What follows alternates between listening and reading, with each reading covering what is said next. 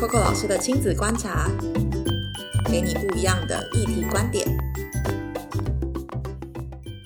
嗨，欢迎来到今天 Coco 老师的亲子观察。到了这一集很有趣，因为我们今天要谈的题目比较特别一点，我们要谈谈儿童节目。从小我是一个超级不喜欢看卡通的小孩，很诡异吧？但是呢，今天我们要来聊聊优质的儿童节目，从日本儿童节目谈起。今天我跟我来聊聊这个题目呢，是风雨老师。我们给风雨一个掌声鼓励鼓励。大家好好，我是冯宇。为什么找他来呢？是因为我第一次听他演讲的时候，就听他大谈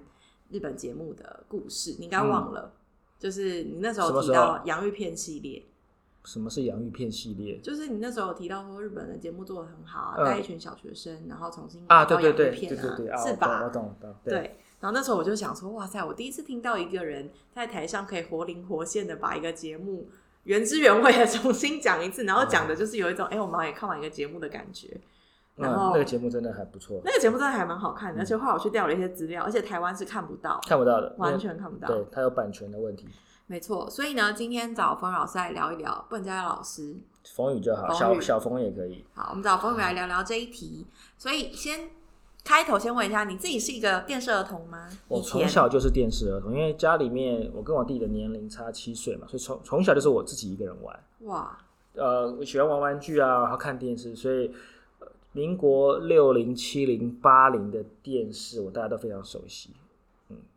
所以你就是那种可以在家一直看一直看电视，哦，我可以看，任何都看吃饭也。是就是这样。八点档啊，或者是戏剧啊、新闻啊这种科普或卡通，我大家都看。理解，嗯最杂学的这种个性，就是小时候养成的吧，看电视，看电视。的。嗯那你那再问一题，就是你女儿如果跟你一样看电视看成这样，你的感想是？诶我们家比较意外的是，我女儿不太会看电视，她可能顶多就是假日的时候早上起床吃早餐的时候看看卡通。以前都看，我们有买 DVD 给她看嘛，什么呃动物园到六十六号之类的。然后他现在在看的是呃宝可梦，嗯，然后有的时候会用这个平板电脑看一些蜡笔小新啊那些节目这样子。但是我们家因为没有装第四台，对，所以只有一个电视机，但是里面看的东西就是呃 Apple TV 的、啊、这些这些资讯而已啊。理解。今天为什么想要来聊聊节目呢？所以我觉得有一台电视机就可以养一个小孩，这是我从以前到 现在都没有反。然后现在不是电视机，现在是只要你有个荧幕，这个太危险了，大荧幕对还是小荧幕，我真的觉得这是太危险的事情，千万不要让小朋友沉溺在这个网络的世界里。所以，当我们要来讨论这一题的时候，我们其实就要来讨论的是电视内容，对因为其实电视内容是一个很重要的呃经营的方法。嗯所以，其实孩子只要透过这些内容，他其实正常或者说所谓的逻辑性来说，他其实就在学习。对，可是用日本的儿童节目跟台湾的儿童节目，我想问问老师，因为你这个琢磨比较深哈，就是看不敢不敢，是算是一个资深的电视儿童。比较来，你知道我以前小时候最爱看的一个节目，是我们今天还跟同事在讨论。以前有个日本节目很可爱，叫《超级变变变》，哎，超级变变变嗯，很常青的节目，然后我们就会一直看，然后就会看到怎么会这么酷，就是哎，他今天会变成那样，然后又很喜欢穿那个肉胎装，对，然后一直变来变去。然后还有一个是呃，以前有个美术节目，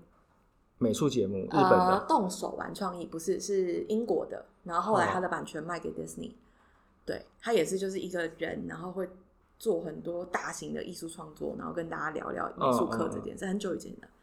对，所以今天要问你，就是以你的观点呢，你觉得日本的儿童节目跟台湾有什么差别？然后跟我们举例说明一下。我觉得日本的电儿童节目，我平常也没有看，因为毕竟我是大人，我不太看儿童节目。我们有的时候是在出国的时候比较有机会。那我对他印象很深刻是什么呢？就是说，呃，我女儿每次我们出国旅行嘛，早上起床大概七点多八点多起床，她就会看 NHK 的电视节目。那那时候我还在睡觉，因为我就是很会赖床，所以你第一眼会就是等于是你第一次对节目的吸收是听到声音，就每个节目它的声音都非常有趣。呃，不管是主题曲啊，或者是人的这些主持人，或者是他这些来宾的声音，他特别都做一些处理，所以你会觉得声音让你激起了每个节目不同的印象。对，所以我就从这个节目听到声音开，慢慢就唤自己醒来，就看到女儿就坐在床前边吃着面包，然后再看再看再看，她每天在看。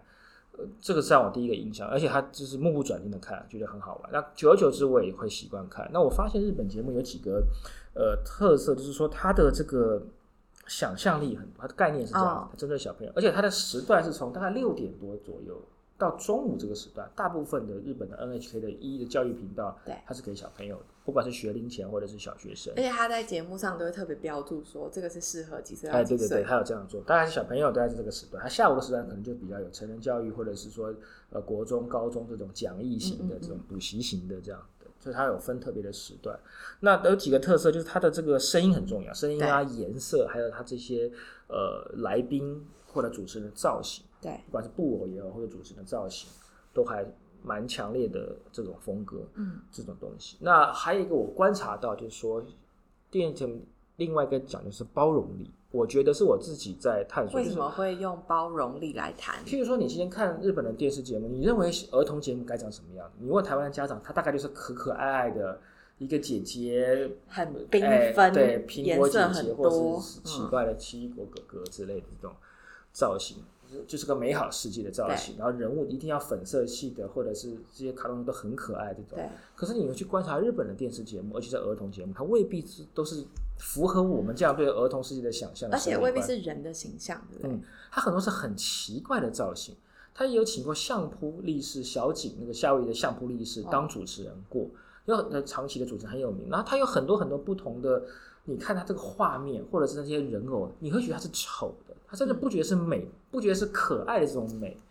而且他的你会发现说哦，日本的包容力真的很大，他让小朋友从小就看一些比较有趣的这些造型，等于是他没有给你一个标准答案，所以一定要长什么样子，让你自己去选择你的你喜欢的东西，也代表说这个世界就是很多很多不同的可能性。这件事情我觉得很有趣。我们切回到我们现在问孩子说：“哎，你最喜欢什么样的卡通？”每个人都会告诉你是 Elsa 或者是人，所以他们的画图你会发现，其实他们都会画人，对然后穿裙子，然后公主。对大概我们现在三到五岁的孩子都一样的路线，然后长得也都差不多。没错因为对他们来说，卡通其实是没有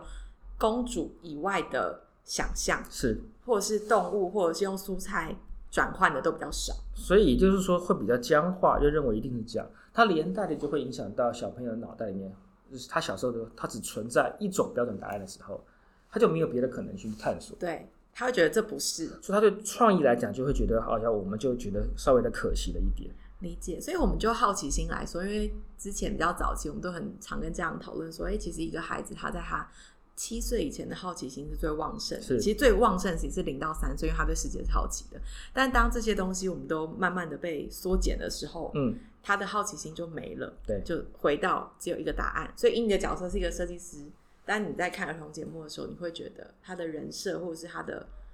给孩子的视角更不是不是我们一般想象的会比较好吗？嗯还是他突破一些我们觉得的人啊，或是物件本来既定的框架？因为我们我在看的时候会发现，的确，哎，怎么跟我想的儿童节目不一样？嗯，但是因为儿童节目是给小朋友看，对但以家长来讲，我会想说，如果我是制作人的话，我为什么要做这个节目？嗯，就跟在操作品牌一样，你会了解为什么他们要做这个节目的时候，你会去自己给自己丢问题，然后去从中去推理说，也许是这个原因，他才用这个角度来制作出这样的一个这个儿童节目给小朋友来吸收，而且是为了他们的下一代。你知道，每个世代每三五年就是一个世代的翻转，所以现在也许你今天三十岁、四十岁的大人，你要做个节目给你跟跟跟可能跟你年龄层有三十岁、四十岁差距的人，你的社会责任是很大的，因为这群人三四十年后就变成你的位置，再给他下一代。所以你要怎么给提供他一个养分，是他未来也许他人生里面他他可以开创出很多不同的结果的那个责任感跟使命感，我觉得是很有意义的。所以切到这一题，我们就要直接进到第二题了。那你觉得一个优质的儿童节目，它应该具备什么样的条件？我觉得呃，像是我刚刚想推荐几个这个节目了，有一个叫做。伊娜伊娜爸就是说游戏捉迷藏就是那个人在不在在不在这样这个捉迷藏。这个节目是在两年前，它已经很久了，大概有也十几年了。两年前我们去这个呃香根泡温泉的时候，早上起来看，为什么看？也是被他的主题曲这个唤醒。那个主持人是一个小姐姐，十岁，好可爱哦！现在叫大脚雪，大脚，然后雪就雪地的雪。她现在已经换人了，好像她她她大概就主持个几年，好可爱的小女生了。然后每天她就唱同样主题曲，因为她都一重播嘛，你就听到主题曲起来，而且这个小女生真可爱，大人都会喜欢。那我没有别的意思啊，就是纯粹是很欣赏她。然后小朋友也会很喜欢看它。这是一个，但它是用声音的歌曲啊、舞蹈来来这个肢体语言动作这种，就是拍个节目每一个就是叫小朋友蹦蹦跳跳的，哦，所以这个学龄前很喜欢，是一个。另外一个叫做霓虹国阿 s o b o 就是说用日文玩游戏吧。你这个 Home Go a s o b o 这个节目也大概有九零年代开始的。那这个节目它是有趣的是，它的主持人都是传统戏曲的这些大咖，有这种狂言师啊、歌舞伎啊这些人哇。他们是说，因为日本语它是一个音音的声音为主的语言，对，所以他们就会用把传统的这些戏曲啊、歌唱或者是这种这种戏剧舞蹈的这个元素，用把日本的一些古诗啊这种传统的这这种呃呃文学，透过儿童节目来让大家理解。所以你看，他主持人都是一些。假设我们想象，我们今天有找郭小庄老师啊、嗯杨丽花老师啊，啊这些霹雳布袋这种传统的戏曲啊，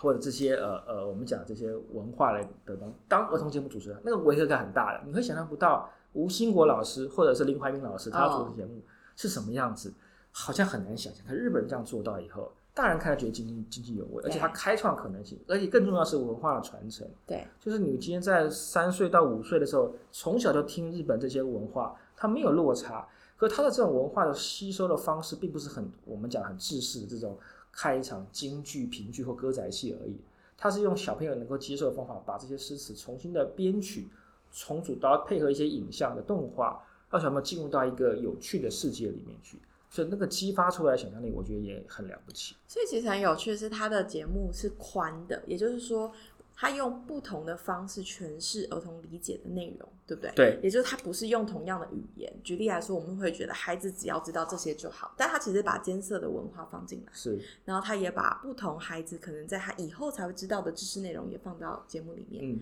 那那个节目就会是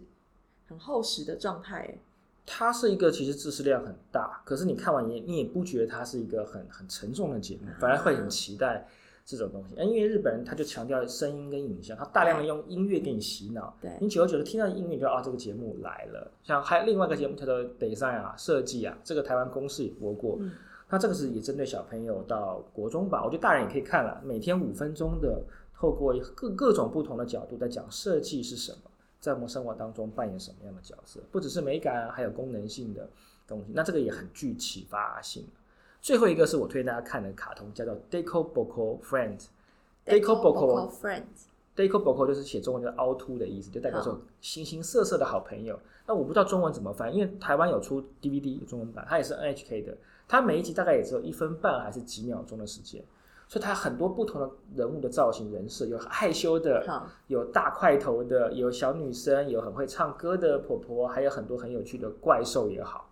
那这个节目让我联想到是，让他知道说这个世界有很多样的人，对，你不能因为这个人，就是说我们一般的审美观啊，高矮胖瘦有一定的标准。可是你看到这个节目里面，你会发现，哎，有很很胖的女生，有很胖的这个大这个子很高的巨人他，把那个形象拉宽哎。还有那种爱吃鬼的弟弟，爱嗯贪吃鬼弟弟，有很多很可爱还有很害羞的人啊，这种就是我们日常生活中同学的人设个性了。可小朋友从从小看这些节目，你会发现这些人都好有趣，好有魅力，你好想跟他做朋友的时候，嗯你在现实生活中看到这群人，你有更多的包容跟他，而且你会理解说每个人都是不一样的。也许我本身我们自己本身并不是十全十美，但是也可以接受去接受每个人的不同。这个是让我看到这个卡通里面背后的深层的教育意义。嗯，可是小朋友是在潜移默化里面，让他的价值观随着我们大人做的节目去塑造出来，没错，这个是很很不容易的。我觉得很有趣。因为你看，现在其实我们花很大量的时间在跟孩子谈人权，嗯，谈不一样的人，甚至是谈包容，甚至谈怎么样成为一个善良的人。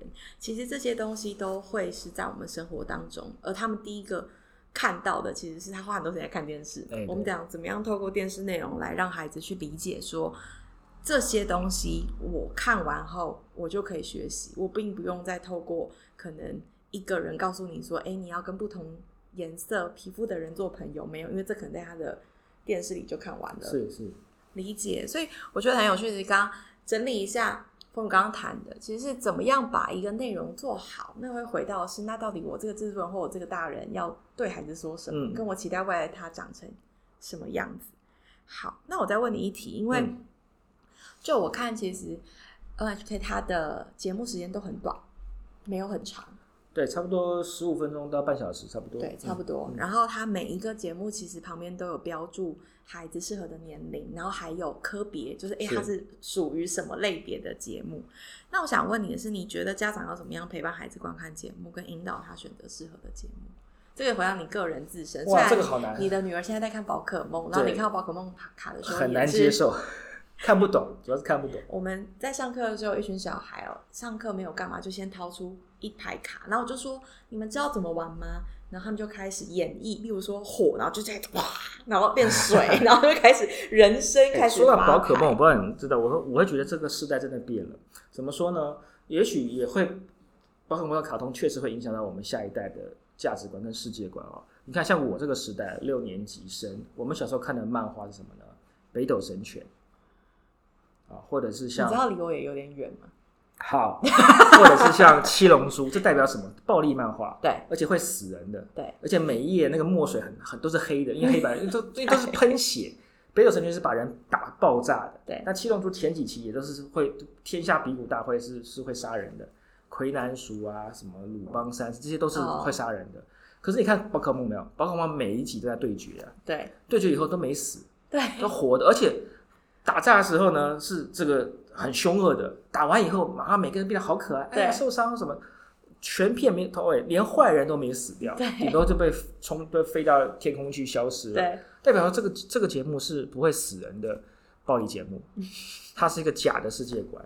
所以小朋友以后不打仗，就也就是说他也许爱好和平，可是世界上是这么险恶的，坏人还是在啊。我也是第一次听到这个论点。我觉得这个这个卡通很恐怖，是他没有告诉小朋友世界是很险恶的。即便我们是敌人，打完以后竟然言归和好，然后你有没有受伤？你们干嘛？好像没有不好吗，好像不会不会受伤一样，就好像这个宝可梦它也不会死掉啊，它顶多就是被打败以后眼睛画两个叉叉的，吐个舌头昏昏迷，不会死的。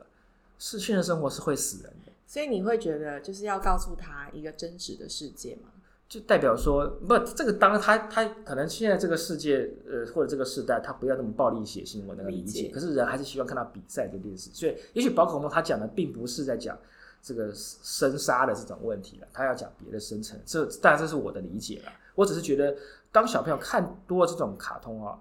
他也许对这个世界会抱的一个就是呃真实跟他自己建构的世界是两种不同。我我不否认，因为其实我在看孩子在看宝可梦的时候，最常看到就是对决，所以那个对弈跟对立的这件事情，其实在他们的生活环境是很明显的。但是因为他们只能发牌嘛，或是对做动作嘛，但是其实到你会发现，当他在学习阶段的时候，这件事情也是会延伸的。就对对他们来说，对立跟啊、呃所谓的我要出什么让你怎样，就是那是一个你可以理解吗？它是一种我们必须去 fight 的状态。但我觉得这没有什么问题。是，所以我只是担心说，我们的台湾小朋友，他今天如果真的看到这个飞机炮弹是怎么样打的，他可能会吓死，因为他从小他没有看过这件事他，可能不认为这个打仗是一个很恐怖的事情。理所以解但你今天要问他说，你觉得真的会打仗吗？他们根本没有办法理解但这你讲打个这是很吊诡啊，就是我我们帮你培养一个和平的世界，或者是小我我拒绝暴力嘛，让你看从小对让你看不是暴力的东西，他反而会对暴力这件事情淡化没错它的恐怖性，他反而不认为这是什么。比如说，你看像这种小朋友小时候玩宝可梦，长大以后就玩真的线上游戏的，那也是杀的一塌糊涂，对砍的一塌糊涂的，也搞不好会更暴力。所以某部分其实反过来，你想要谈的应该是我们应该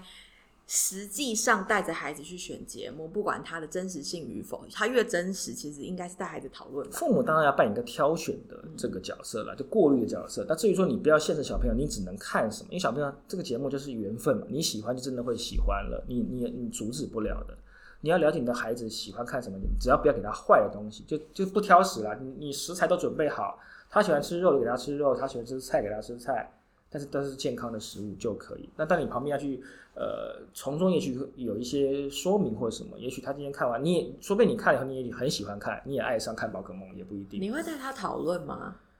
我很他不想听我讨论，主要是但是你要你要 这个就已经不是问什么问题的问题，是一个本本身的问题。本身这本身自己个性的问题，但是你要让你要去学习小朋友的世界观啊就譬如说小朋友爱这个节目，你根本看就没感，你不能认同的时候，问题不在他，在于你，你要去学习、嗯啊，时代世界变了。那如果这个小朋友是是习惯习惯这样的世界观，我要怎么跟他沟通呢？我那我要怎么嗯灌输他一些好的观念呢？或者是我要是不是我自己要不能食古不化，我也要来改变学习一下？我确实有在学宝可梦的卡牌，哦我也我也玩过几次，但是我觉得好好难好累，我也觉得我就玩不好。然后我每次看到他们转换，他马上知道 A 是什么系，B 是什么系，对然后就会用这个系说：“我克你，我怎样我怎样，好痛苦、哦，这是什么？”所以我每次跟他玩完以后，我就说：“哎、我们玩这一盘，我们玩一盘象棋好不好？” 所以我觉得象棋真的太厉害了，又简单，而且真的是变化无穷。所以我们通常都是这样子来互相互相这个这个妥协一下的。理解，我觉得很有趣。一件事情其实是，呃，刚刚我们谈到节目，我们也谈到很多面向的问题。嗯但其实我我我觉得我印象还是很深刻。最早期我们谈，嗯，那时候你跟我分享到那个洋芋片的节目，啊是我们就用洋芋片的节目做一个小结尾啊，我觉得很有趣。因为那个节目，我觉得最棒的事情是他把一个社会实验放在节目里，嗯然后让孩子直接去包含呃街坊，然后呃让孩子直接研发出一个洋芋片的口味，然后又用一个企业的高度来让孩子知道说，第一你可以做，第二你要为你做的事情承担后果，就是有没有人要对买嘛？对，然后第三这件事情跟你的点子我都没有拒绝你。然后，但是市场面是什么？就他好像其实把你刚刚讲的都做完了，嗯嗯就是哎，给他一个梦，因为洋片大家都爱吃。第二个是给他实境的考验，他要去做填调。最后一个就是他要为他的对现实是什么。对，很残忍的。对，所以我觉得很有趣，就是我们能不能够把一个社会设计的一个概念放在一个节目或者是一个呃我们设计的这个流程里面，让嗯孩子不管是看或者是实际上他是一个演员好了，嗯他真的有嗯嗯学习。但我觉得啦，公视这几年做的很棒，很多很多的节目，其实我觉得都是都是在往前突破的点，甚至是有很多像每一年，其实你会看到有很多儿童影展，当然有各国的影片都进来，然后不管是他们买的或者是台湾制作的，对。但最后一题嗯就要切回你个人了。好，如果可以，你想要做一个什么样的儿童节目？我其实也也有在想，我如果能够当电视制作人的话，我想做什么小朋友的节目了。对当身为设计师，还是希望做跟设计有关，但是好像呃，它是用一个什么样的形式呈现很重要。也就是说，我们在做节目的时候，我会问自己三个问题，尤其是给小朋友看的：嗯你是要传达知识型的，还是你是教养型的，还是你是纯粹娱乐型的？你要先设定好这三个都可以，你选定一个方向，把它好好的做好。那最重要的还是说能够启发小朋友更多的创意啊，然后让他去探索这个世界啊，跟现代接轨，跟现代生或者他未来生活接轨，然后成为小朋友成长里面一个人生里面一个很重要的回忆。嗯你去问我们现在每一个人，你小时候一定会有一个节目或者音乐一旋律一出来啊，你会回到小朋友，比如说科学小飞侠，每个时代不一样，是无敌铁金刚，每个时代的对对他心目中最怀念卡通的都不一样的，但都有。但是现在的小朋友，我觉得比较少。以前你看我们在看日本的 NHK 的节目，在国外就是在日本去玩，你回来以后，小朋友只能看什么一休和尚，或者是哦三十年前的小叮当，你会觉得台湾小朋友好可怜，你你的卡通都不是最新的，你只能或者你要看见儿童节目的话，都是千篇一律的这种，嗯呃，傻白甜的姐姐哥哥在那边带动唱的节目，就比较少一些多元化的可能性。所以，如果我想做节目的话，我希望还是有一些有趣的这个角度，做一个呃，像日本的这个设计啊、design 啊这种节目，我觉得我很想来挑战一下，用设计师的角度把这个世界介绍给小朋友。嗯然后他去自己去从中发现啊，原来看事情可以这样看啊，好，原来哎还有一些不同的可能性，原来唐诗是这么有趣的。啊，原来这个生活当中从起床到这个睡觉这么多东西跟设设计发生关系，嗯嗯，他可以从中找出一个他探索世界的方式跟跟角度。我也不求看完节目他有什么收获，也许就像当初这个日本做 design 的这个呃艺术指导佐藤卓说的，他希望种一个创意的种子在小朋友的心里面，他长大以后那种子就发芽，长了一个大树，对他的人生、对他的工作、生活都带来一些帮助。就是我觉得这个就是功德一件。理解，我觉得很有趣。是为什么会问这题？是因为我记得我们呃一年前有谈小聊过这件事，然后我就会发现说，其实呃大家想要做儿童节目，当然会从 IP 啊转换成儿童节目，但其实我后来还是观察，还是会回到内容，嗯然后内容的本身到底是知识性重、娱乐性重还是什么重？那对于孩子来说，因为大家其实现在太熟悉卡通了。所以离开卡通的那个框架跟模式的时候，其实是有点困难让他理解说，哎，那到底老师你要跟我说什么，或是 A 今天这个节目要说什么？对啊，所以我会觉得，如果能够有一个节目，真的是以设计的角度带孩子去观察世界，或者是去呃体验跟他生活相关的每一个物品，然后被拆解，他会理解这背后的事情是什么时候，其实我觉得是好玩的。然后市场上其实也比较少这件事，是在我浅见的看到的状态里，对。然后再来是我觉得，呃，这件事情如果做得起来的话，应该会蛮好玩的。所以，如果大家有听到这一段节目的话，任何的企业 企业家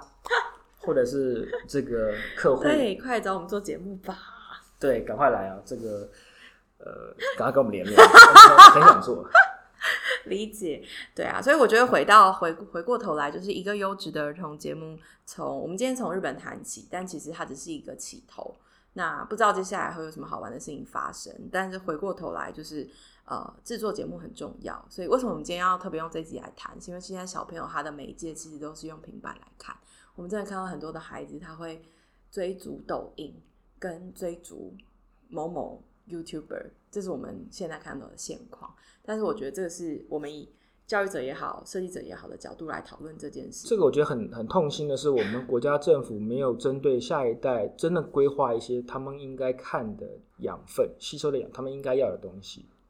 就是日本日本的这些优质的电视节目，NHK 占了很大的比例，可是毕竟它是国家的，你要付费的，每个月要缴费用的，它才可以这样做。台湾当然有公式，我认为可以做的，我们可以再努力做更多这样子的儿童节目，因为你不做，小朋友还是有看的需求。对他就只能看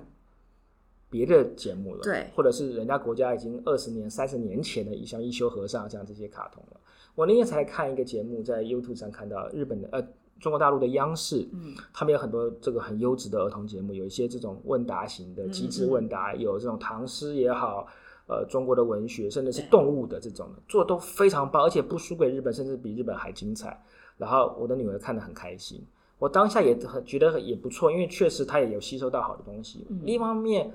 我也觉得有点难过，是我们台湾为什么没有呢？我们也也要有一个这样子的，我们应该也可以做到，不要让我们的下一代一直看别人的节目啊、嗯啊！这个当然这跟意识形态不同啦，只是说我们国家应该会对自己的下一代培养，因为人都越来越少嘛，少子化了，都都是每个都是人才啊，都是战略的物物资很重要的国家资源，应该好好的培养这些小朋友。嗯，我觉得这起这这个回应是很重要的，因为其实我们在教育现场上看到孩子的现况真的是这样，然后你会发现他听的跟他看的，真的还是我我有时候都觉得说，哎、我们其实好像没有差很多，因为他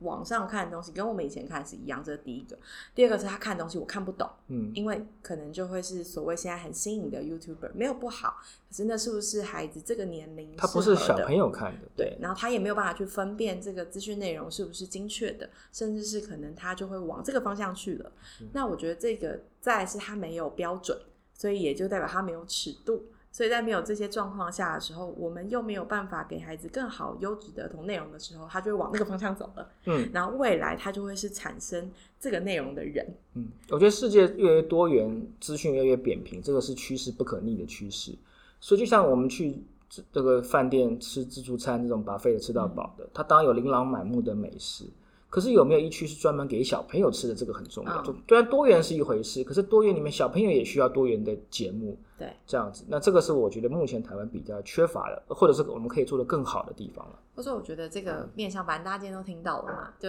讲白一点，就是我们觉得儿童节目其实很重要，很重要自产儿童节目跟产生。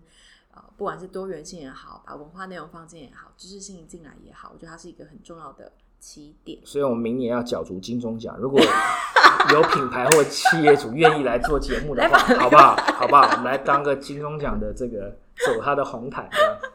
好，只是不是不是跟大家瞎聊，我们是很认真的想要谈谈这件事情。然后，所以今天的节目虽然聊到这，然后我不知道呃，另外一端的你是家长，还是其实你是产业端的企业的伙伴们，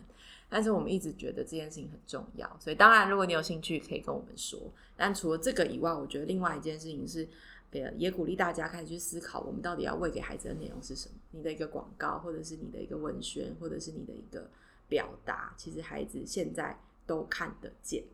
所以自己是不是成为那个内容的把关者很重要，特别我们的内容是要对孩子的话。所以今天的节目到这里，啊、希望透过这个抛砖引玉，未来我们可以看到更多很棒优质的儿童节目。拜拜，拜拜，谢谢。